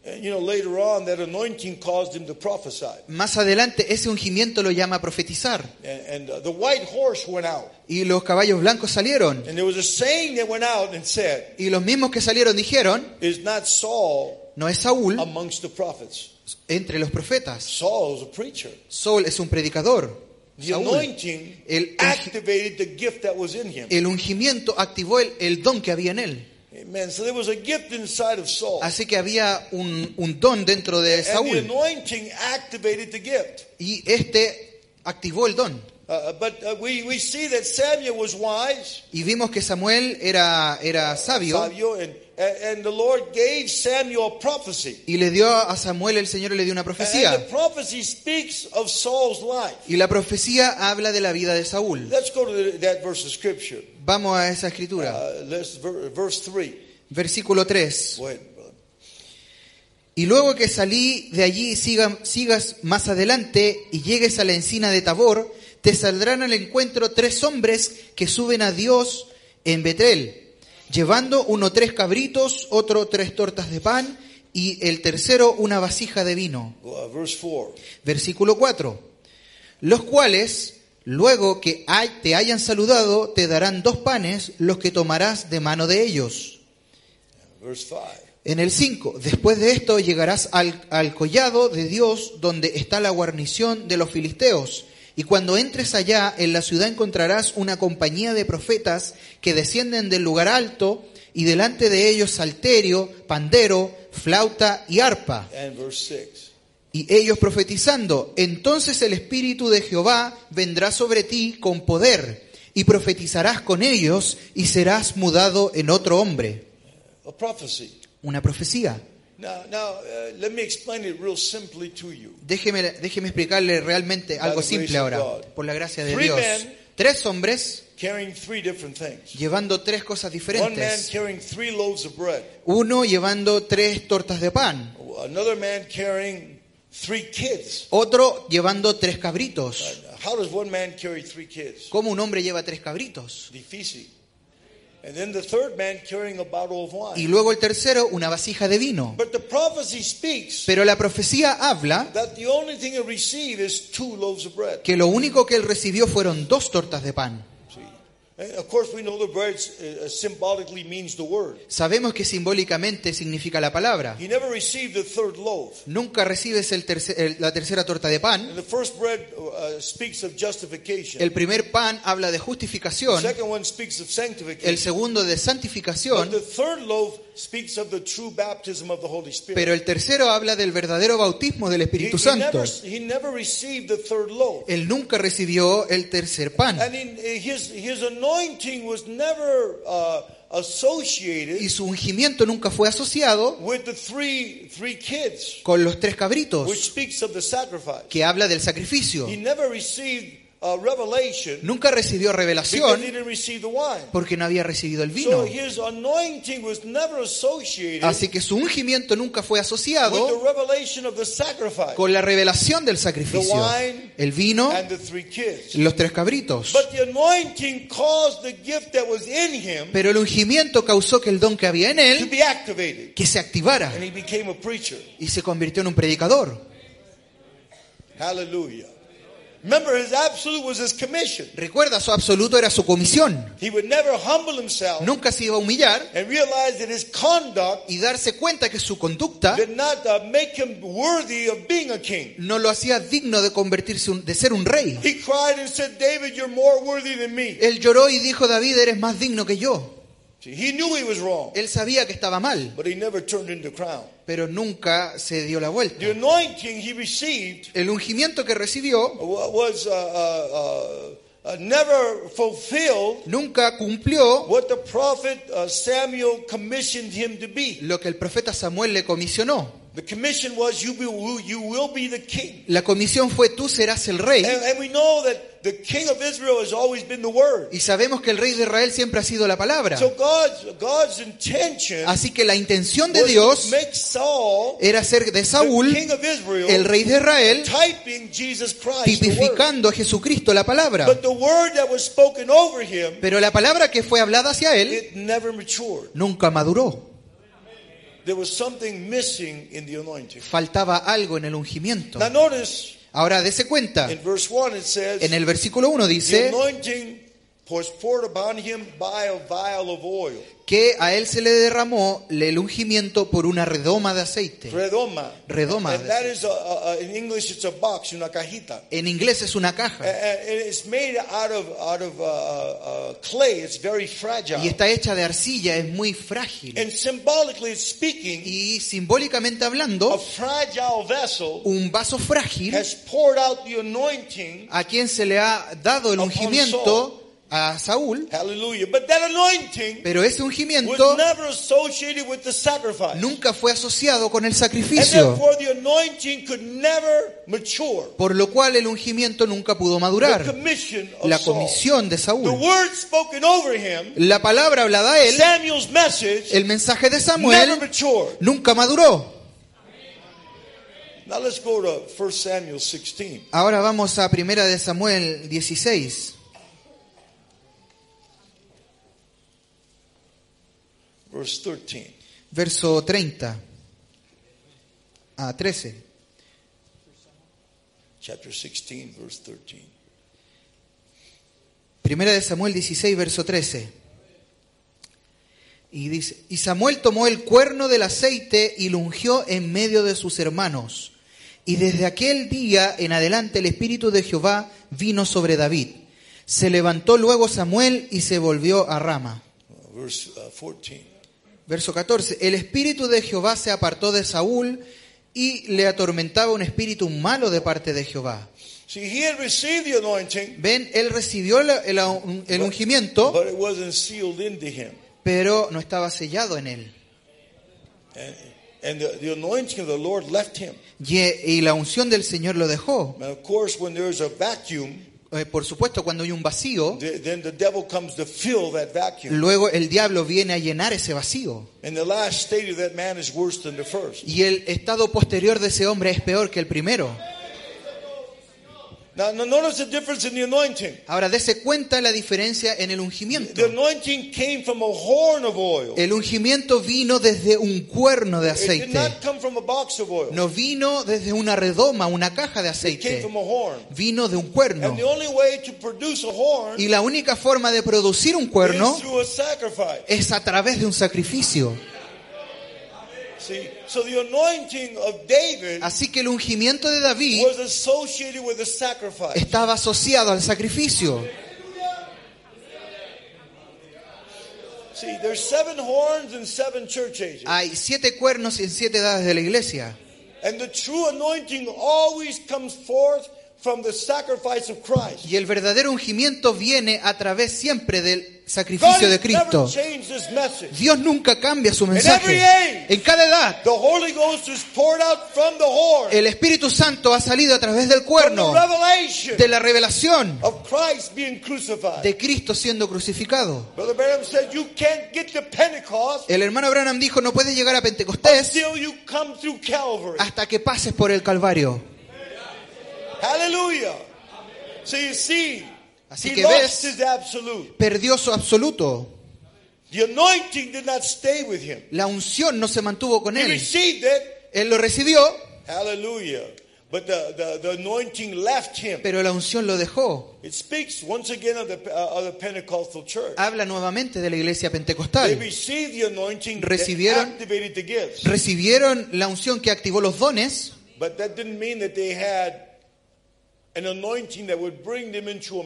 pero no significaba que tenían un ungimiento que los llevaría a madurez, sino manifestaría.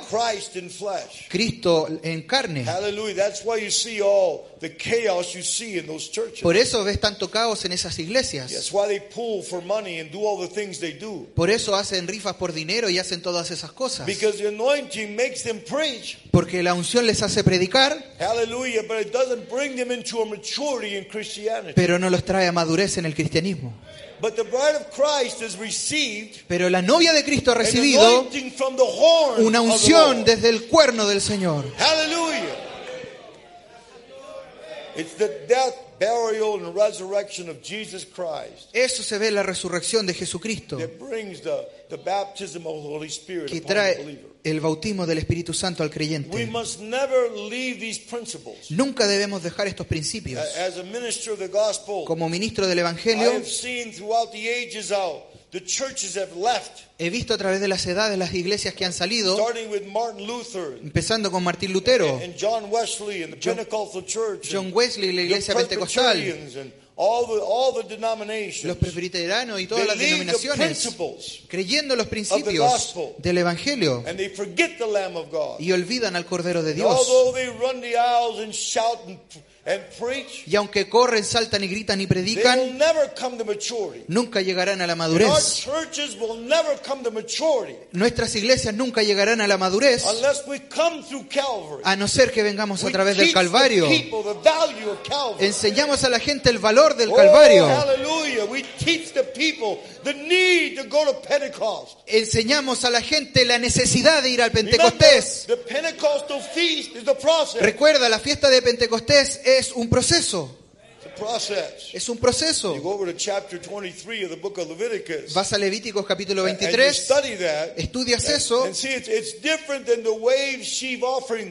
y es diferente a la forma que la ofrenda de la reina de Saba, gavilla mecida. la gavilla mesida, sí. It's different. On the 17th day of Nisan, En el 17 día del Nisan, first month, el primer mes, the, the wave sheaf offering is offered. la- de la forma en que es ofrecida la And the ofrenda. high priest goes out in a long procession, Y el sumo sacerdote va en una progresión muy larga, very religiously. muy And he religiosamente, takes a, a, a, sword and he cuts down the sheaf. y toma una espada y corta, And then he, he ties it up and he puts it on his y shoulder. la ata y la pone en su And he hombro, walks back to the temple. y camina de vuelta al templo, And he takes the sheep and he lifts it up. Y lo toma y la levanta, And he waves it before the people. y la mueve al frente del pueblo, of the resurrection of Jesus Christ hablando de la resurrección de on the Jesucristo 17th day of Nisan. en el 17 día But del Nisan.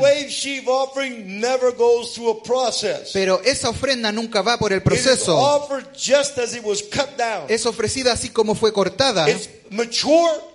Madura, It's the first fruits of the harvest. es la primera fruta de la cosecha And it's mature. y es madura. God cuts it down Dios la corta and he waves it before the people. y la mueve al frente del Paul pueblo. the apostle tells us that Christ is the first fruits of the resurrection. El Pablo, el apóstol Pablo nos dice que Jesucristo es la primera el primer and he fruto does not have to go through any process y no tiene que ir sobre ningún proceso because he was perfect porque era perfecto when he died on Calvary. cuando murió en el Calvario And he's resurrected.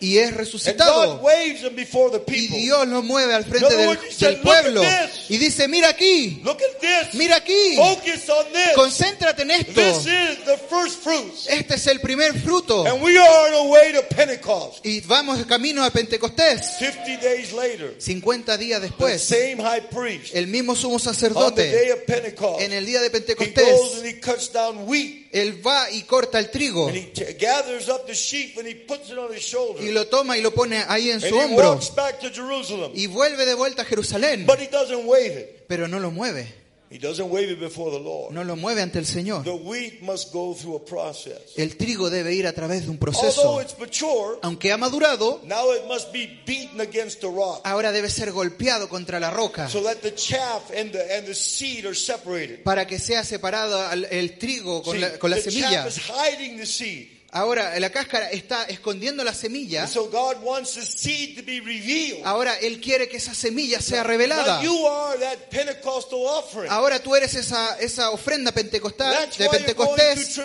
Por eso vas a través de That's tribulaciones. why you have these trials in your life. Por eso tienes estas pruebas en tu God is vida. separating the flesh from the seed. Dios está separando la carne de la semilla. Because the flesh is hiding the seed. Porque la carne está escondiendo la And semilla. God beats it against the rock. Y Dios la golpea And contra la and roca. then once, once it's separated, Y cuando es separada, la lanza al aire Pentecostal wind comes and takes away the chaff. y un aire pentecostal viene y saca lo que sobra. And all that's left is the seed. Y todo lo que queda es la semilla. Hallelujah. Praise the Lord. Alabado sea el Señor. And we all shout and praise the Lord. De esa manera que adoremos y gritemos a nuestro Señor. Comes, Cuando el viento del Espíritu Santo venga, todos adoraremos y gritaremos al But the Señor. Pero el proceso no ha terminado. Now he must grind the seed. Ahora debe moler la semilla. And he puts a squeeze Y la aprieta, aprieta esa semilla con un gran molino. Y comienza, comienza a girarlo sobre tu vida. Y te comienza a moler a polvo.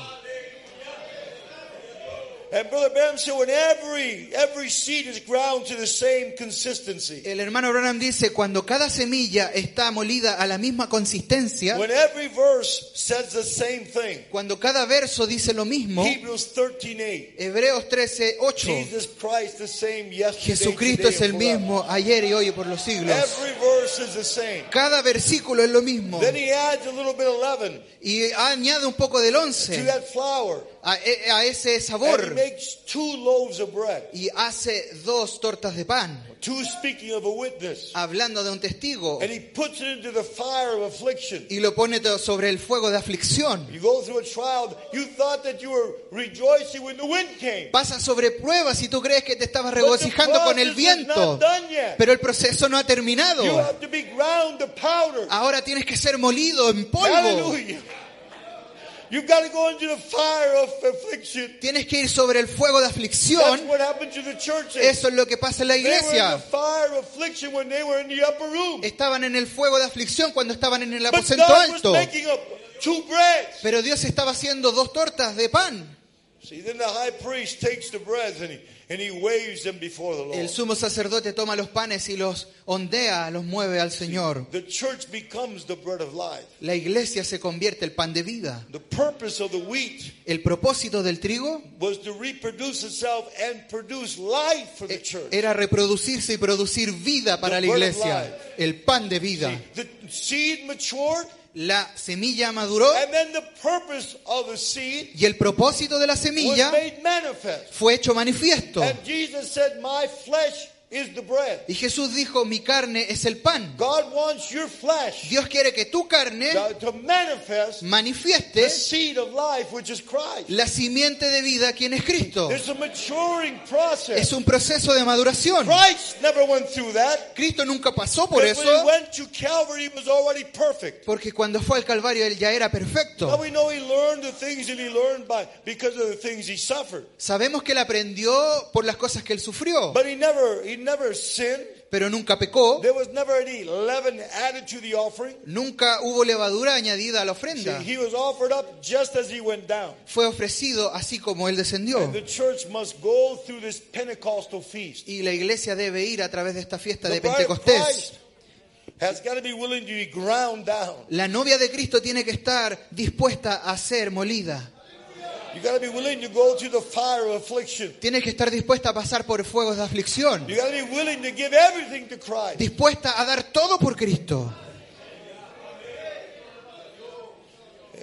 In 1987, En el 1987 I had a, a minister preaching a series to us. había un ministro predicando unas series I para was just a nosotros. young boy, maybe uh, 31 years old, something like that. Era muy joven, quizás unos 31 años. And, and this minister, Y este ministro he, he preached a, a life, predicó, a Christian life that I just knew I could never live. predicó sobre una vida cristiana que yo sabía que no podía vivir. And, so I crawled under my chair. Así que me, me arrodillé en mi silla I cannot live this. Dije, no puedo vivir esto. Lord, Señor, I'm, I'm under this chair hiding in my shame. estoy aquí en esta silla escondiéndome en vergüenza.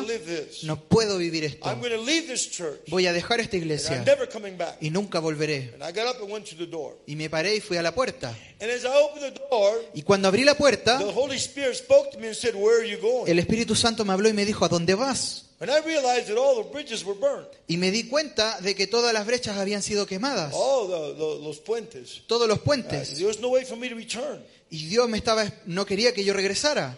So I went home. Así que volví a casa. I told my wife, I'm going into my bedroom. Le dije a mi esposa, voy a mi habitación, déjame solo, I got to settle this with the Lord. tengo que arreglar esto con el Señor. And I got on my knees and I started praying. Y me hinqué y comencé a orar. And I said, Lord, what's hindering me Y dije, Señor, ¿qué me está from molestando? seeking that kind of life? De llevar, para poder Show llevar esa vida. Muéstrame qué me molesta. I said, why, why don't I want, why don't I think I can live that life? ¿Por qué pienso que no puedo vivir esa vida? When you promised it to me. Cuando me lo prometiste. And, you know, you don't, you don't have to go home and do the same thing. Tú no tienes que ir a casa y hacer lo mismo. Dios tiene formas diferentes de lidiar con la gente. I, I guess I'm, I'm more carnal than most of you. Creo que quizás soy más carnal que la mayoría de ustedes. So I, I started shouting and Así que comencé a I gritar. stood up and I started punching the walls. Me paré y comencé a golpear la I pared. took the pillows of my bed and I threw them across the room. Tomé las almohadas de mi cama y las tiré en la habitación. I want it, Lord. I want that life. Y dije, Señor, lo quiero, quiero esa vida. I want a Christian life. Quiero una vida cristiana. I don't want to be miserable all my life. No quiero ser miserable en mi vida. Give me that Christian life. Dame esa vida cristiana. Give me that revelation, Lord. Dame esa revelación, Señor. And the Lord began to deal with my heart and He asked me for my house. Y el Señor comenzó a lidiar en mi corazón y me preguntó por mi casa. And then He asked me for all of my possessions. Y me preguntó por todas mis Then He asked me posesiones. for my children. Me preguntó por mis hijos. Then He asked me for my wife. Me preguntó por mi He esposa. asked me for my job. Me preguntó por mi trabajo. And I struggled with that. Y yo lidiaba con eso. I'd worked all my life to obtain what I He had. trabajado toda mi vida para obtener esto. Y el Señor me decía, yo quiero eso. Yo quiero esa parte de tu vida también. And I struggled for several hours praying and crying. Y estaba problemado por muchas horas orando y llorando hasta que rendí todo a Él. And I said, Lord, I surrender, Lord. Y dije, Señor, yo you me rindo. Puedes tener mi trabajo. Puedes tener mi esposa. Señor, no es suficiente de pagarte a ti por lo que tú has hecho por mí. Es todo lo que he hecho. I can't give you any more. Es todo lo que tengo. No te puedo dar más. it- It's what I can give you, Lord. I, I freely give it to you. Es lo que te puedo dar. Abiertamente te lo doy. Y en esa noche mi vida cambió. Immediately after that, the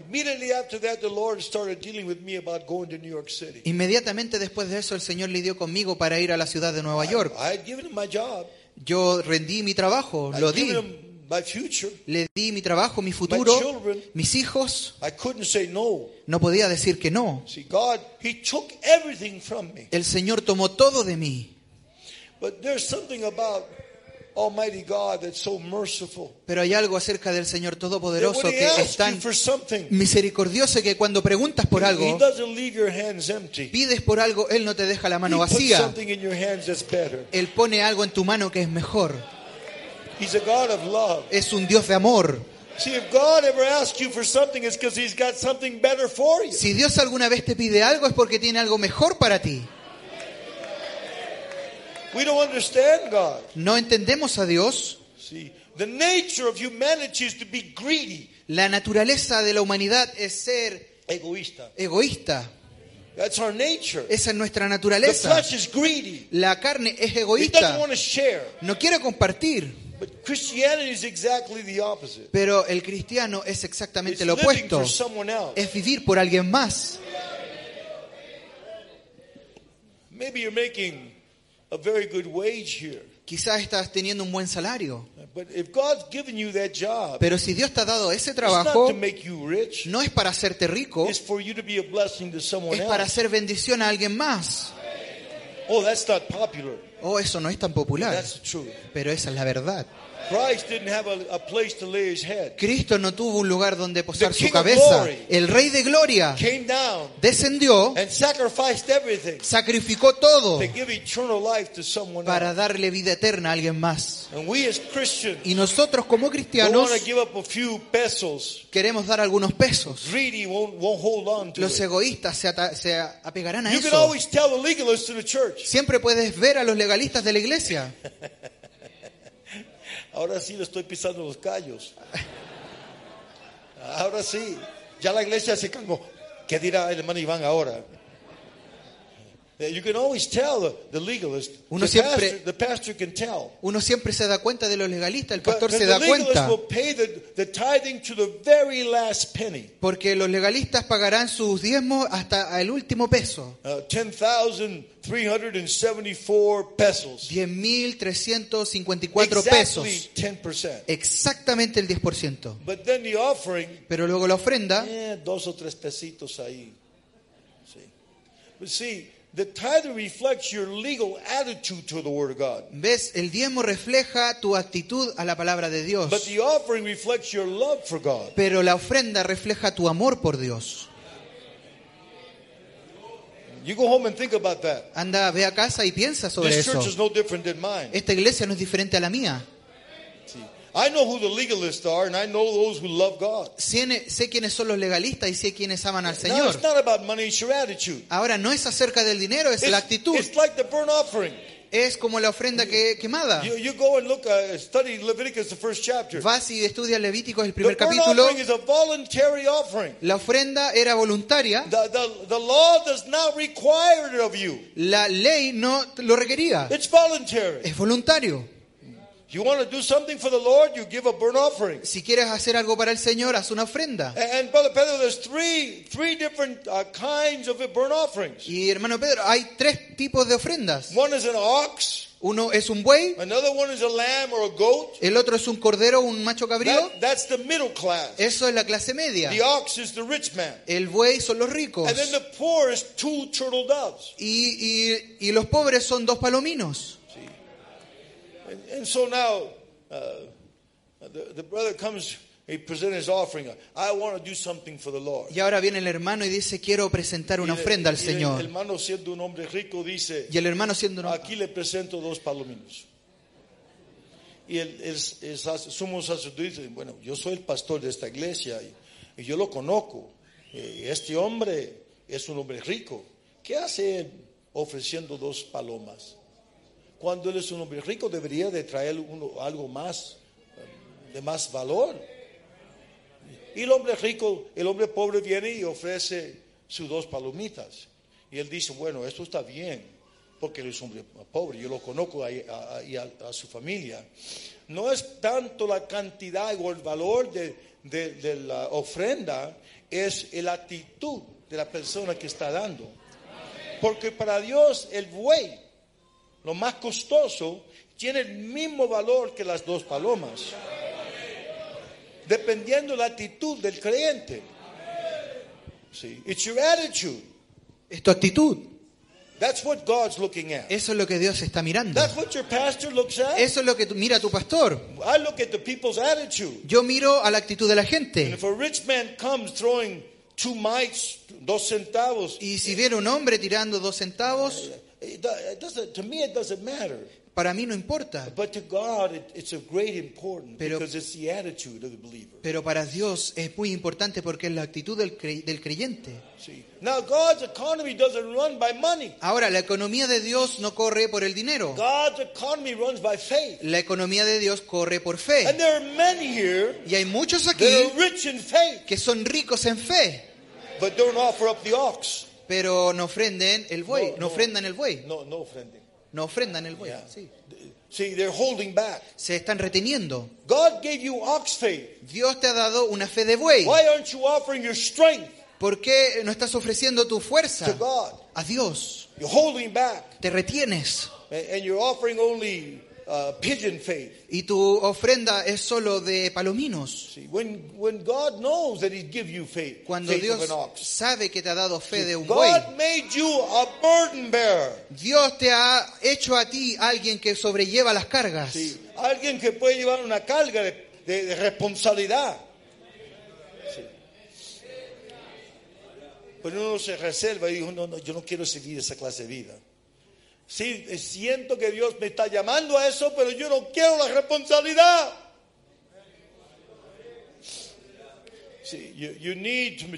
Necesitas madurar.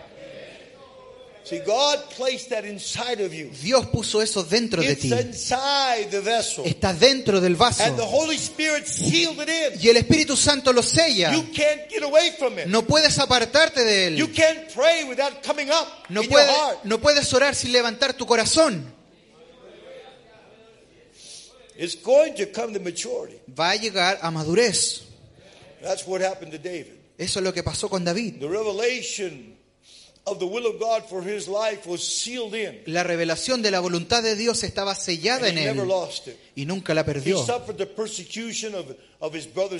Sufrió la persecución de su hermano. 18 years por 18 años before he actually received the crown. antes de que recibiera la corona. And he did not receive it Y no la recibió until the seed of predestination in his soul hasta que la simiente predestinada en su alma reached the statue of a perfect man. llegó a la estatura de un hombre perfecto. reached the statue of a perfect man, Cuando llegó a la estatura de un hombre perfecto love his enemies. y pudo amar a sus enemigos, cried when Saul died. Y lloró. ah, y lloró When Saul died, cuando murió Saúl, in the next chapter he received the crown of life. en el siguiente capítulo recibe la corona de vida, See, he was worthy Era to be digno called the king de ser llamado el rey and hold the staff of a king. y sostener el cetro del rey, the word in him had matured. porque la palabra en él había madurado.